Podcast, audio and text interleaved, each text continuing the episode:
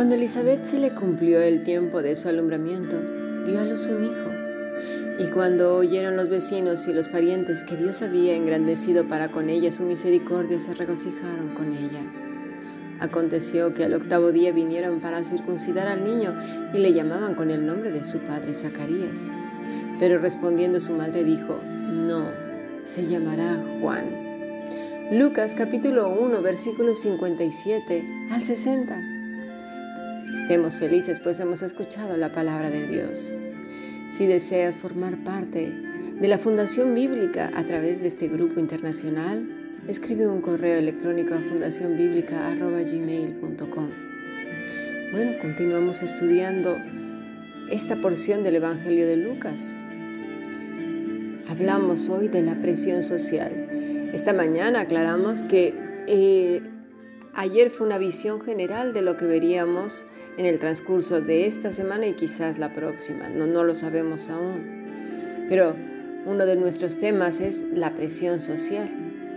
Aún dentro de los sectores cristianos nos podemos encontrar una barbaridad de presión, mucha presión, ya sea por creencias de grupo, personales o religiosas. Se ha sabido de multitud de abusos a causa de ello incluso muertes, me refiero de otros grupos, ¿eh? de manera directa o indirecta a causa de la presión y de la persecución. Tenemos grupos, por ejemplo, como eh, los testigos de Jehová, ¿verdad? Los mormones, los musulmanes, la cientología cristiana, los niños de Dios, algunos sectores del cristianismo de todas las denominaciones en todo el mundo. Eh, bueno, ya lo hemos visto en algunos lugares, por ejemplo, de los testigos, ¿no? que no se pueden eh, hacer transfusiones de sangre y cosas muy graves. Otros les quitan los tratamientos, eh, no, no, en los testigos, pero sí en algunos sectores del pseudo cristianos, tratamientos, por ejemplo, del cáncer. Les dicen que no pueden tomar eso porque tienen que tener fe. Y son presiones tremendas que la gente se ve en una disyuntiva entre que sí y entre que no. Si tú en un momento dado eh, te alejas o, dices ya no quiero nada, bueno, están empezando a presionar a través de la familia, ¿no? Para que los mismos familiares te rechacen, te persigan. Bueno, es una cosa tremenda. Entonces, es así que nos encontramos con una presión tremenda y hay gente que dice, no, entre los cristianos no lo hay. No, sí, sí. La Biblia dice, por cuanto todos pecaron, y todos es todos. Es decir, todos en todos los idiomas es todos.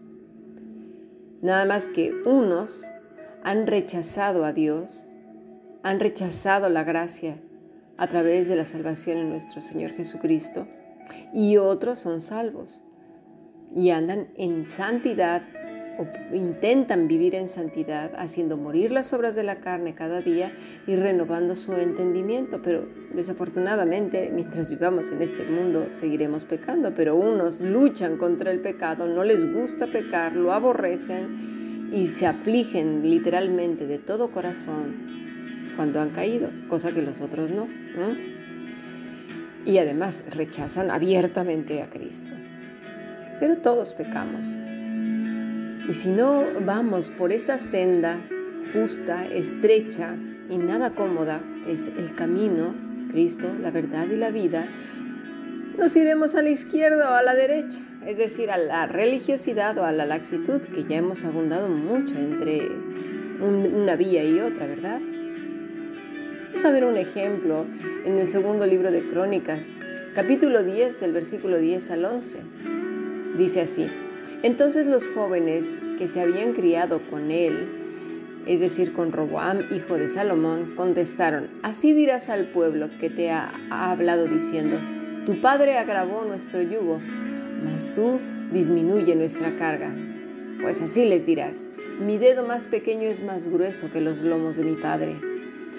Así que, si mi padre os cargó de yugo pesado, yo añadiré a vuestro yugo mi padre os castigó con azotes, azotes y yo con escorpiones.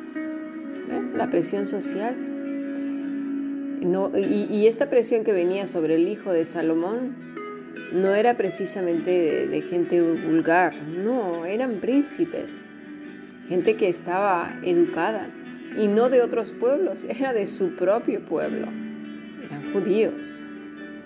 A veces creemos que la presión social va a venir de fuera. No, la presión social viene de dentro.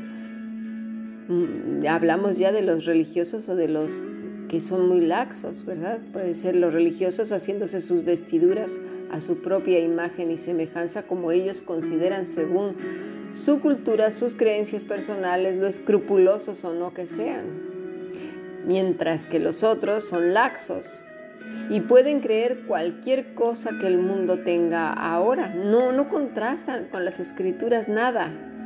Y, es así que van adaptando todas estas nuevas corrientes, metiéndolas como el pie de las hermanastras de Cenicienta, enormes, peludos, imagínatelos así con las uñas largas, llenas de porquería, eh, metiéndolos en un zapatito precioso, hermoso, tierno y dulce.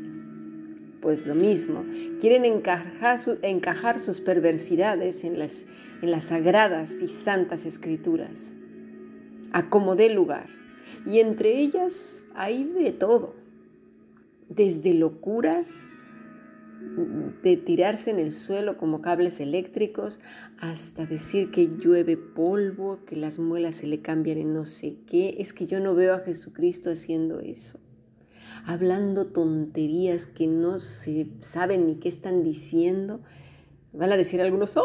Es el Espíritu Santo. Pues yo no sé, pero cuando veo a Cristo lleno del Espíritu Santo, emergiendo de las aguas, no veo eso ni tampoco yendo al desierto lleno del Espíritu Santo, diciéndole a Satanás una sarta de tonterías. Se lee clarito, ¿verdad? así, bien. Eh, se puede leer que él habló normal. Y, pero bueno, y, de ahí podemos ver también cuestiones eh, tan locas como la sexualidad de las personas, como que alguien puede ser una mariposa, un grillo, un gusano, un escarabajo pelotero, una serpiente, lo que se les venga en gana y casarse con el mar, con árboles. Eh, leí hace tiempo de una que se casó con una estación del tren, otra se casó con el mar. Eh, no, lo sé, lo siento por la que se case con una flor del campo, porque se le va a morir el marido en, en menos de un día. Estar haciendo viuda todo el tiempo. Bueno, una serie de locuras increíbles. Gente que se cree mosca, que se cree ave. No, todo es tan subjetivo. Pero esa locura, esa presión social se ha metido en las iglesias. Y de ahí, y pobre del que no crea que uno se siente gallina porque es el Espíritu Santo. ¿Qué diferencia hay entre el mundo? Nada más cambia el embalaje, como dicen en algunos lugares. Es la misma gata, pero revolcada. Ah, no, es que el, el que se cree pollo en el mundo es el Satanás el que lo guía, pero el que se cree pollo dentro de la iglesia es el Espíritu Santo. Ah, sí, ¿y, y quién determina ¿Qué es qué? ¿Otro ser humano? ¿Otro mortal? Por favor, seamos lógicos. ¿Hemos perdido la razón? Todo por la presión social, que se está metiendo de una manera impresionante en todos los sectores. Tenemos que pedirle al Señor discernimiento, estar apegados a Cristo y ahora en nuestro siguiente podcast vamos a hablar precisamente de estar apegados hoy a Él, como dice nuestra aula de estudio. Pasemos al siguiente podcast.